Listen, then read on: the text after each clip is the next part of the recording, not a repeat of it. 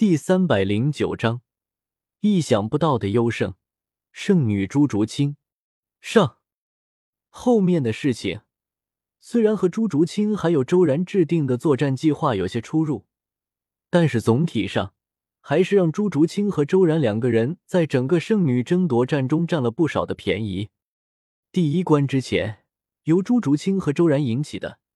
发生在圣灵教广场上面的混战。直接就淘汰了三位参与圣女争夺战的小姐姐，就这还是张玲在发现了朱竹清和周然跑路了之后，强行停下了自己攻击的结果。有一说一，在发现自己被朱竹清和周然两个人给耍了之后，无论是已经被淘汰了的小姐姐们，还是没有被淘汰的小姐姐们，都是又好气又好笑。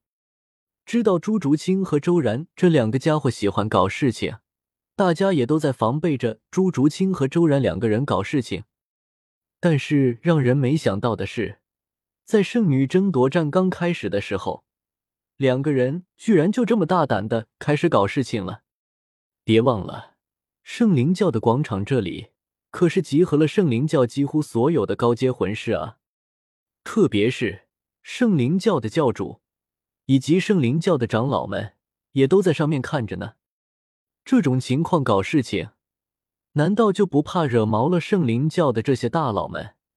然后被关个禁闭什么的？最终，无论这些参与圣女争夺战的小姐姐们心里是怎么想的，在大家都停下了战斗之后，剩下的几位小姐姐带着各自的守护者，以张灵为首，直接就朝着朱竹清和周然追杀了过去。在张灵的号召之下。这些没有被淘汰的小姐姐们纷纷统一了想法：圣女争夺战可以输，朱竹清和周然必须死。为了好好的教训朱竹清和周然一顿，哪怕是那些已经被淘汰了的三位小姐姐，也是将自己和自己的守护者提前准备好的魂导器拿了出来，交给了那些尚未被淘汰的小姐姐们，让这些没有被淘汰的小姐姐们好好的教训一下。朱竹清和周然这两个小混蛋，鉴于这突然起来的变故，圣灵教的高层们只是互相交换了一个眼神，然后就做出了更改本次圣女争夺战内容的决定。于是，在所有圣灵教高阶魂师们错愕的目光中，圣灵教的大长老宣布了全新的圣女争夺战的规则：追杀朱竹清和周然。也就是说。尚未被淘汰的六位参与圣女争夺战的小姐姐们，需要带着他们的守护者去追杀朱竹清和周然。哪一组干掉了朱竹清和周然，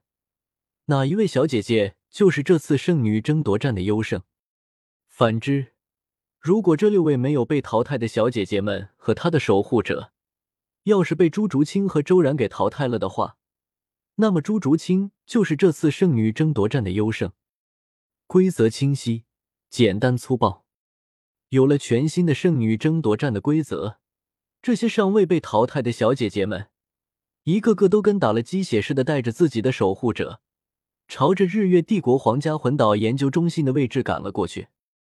优胜不优胜什么的，可以不在乎，但是朱竹清和周然这两个小混蛋，是必须要好好的教训一顿。最主要的是。这次临时改编的圣女争夺战的规则，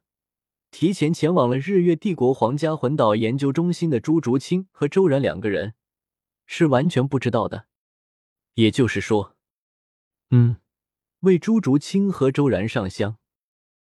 半个月后，日月大陆邪魔森林，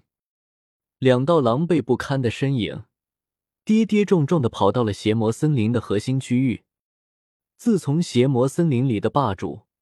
邪眼暴君主宰被于子璇给抓去当做七绝门的护山魂兽之后，邪魔森林的核心圈就成了魂师们的天堂。原因很简单，邪魔森林中那些想要争夺邪魔森林霸主地位的魂兽，几乎快要在邪魔森林的核心区域内打出狗脑子了。而人类的高阶魂师们，无论是猎杀魂环还是捡魂骨。邪魔森林的核心圈都是一个很好的选择。当然，如果因为自己的行为引起了邪魔森林的暴动，那么进入邪魔森林的人类魂师就自求多福吧。反正圣灵教和日月帝国以及七绝门方面是绝对不会管这些作死贪便宜的人类魂师的。有一说一，在有着神赐魂环的情况下，但凡有点追求的魂师，都会努力修炼，在达到了高阶魂师的时候，去争取获得神赐魂环。至于前期的魂环，无论是圣灵教还是日月帝国，都有着人工饲养的魂兽，有着七绝门的魂兽催生饲料在，五万年以内的魂兽培育起来还是很容易的。邪魔森林里面的野生魂兽，几乎就是被圣灵教和日月帝国用来给自家的魂师当做一个历练的场合和对手来使用。因此，别看朱竹清和周然两个人跌跌撞撞的进入了邪魔森林的核心圈，这个地点可是朱竹清和周然两个人精挑细选出来的最终决战地点。嗯，经过了被小伙伴们长达半个月的追杀之后。朱竹清和周然两个人，除了一开始的时候吃了点亏，后面凭借这两个人多年搞事情暴露，然后被迫跑路的经验，朱竹清和周然两个人利用各种各样的地形和环境，对追杀自己的小姐姐和守护者们一一进行了出其不意的反杀。而那些被朱竹清和周然给反杀掉的小姐姐和守护者们，虽然有些气急。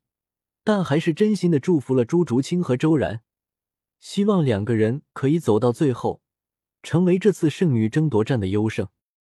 就这样，历时半个月的时间，几乎跑遍了大半个日月大陆。朱竹清和周然将最终决战的地点选择在了邪魔森林的核心圈，而朱竹清和周然要面对的最后一位对手，正是有着九十二级封号斗罗修为的张灵。至于张灵的守护者，则是在朱竹清和周然的一次埋伏偷袭之下被淘汰出局了。踏入了邪魔森林的核心圈之后，朱竹清和周然两个人并没有怎么隐藏自己的身形，两个人只是找了一个比较干净的地方，然后就坐了下来，等待着张灵的到来。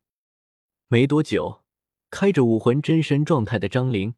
就顺着朱竹清和周然故意留下来的气息。追到了朱竹清和周然的面前。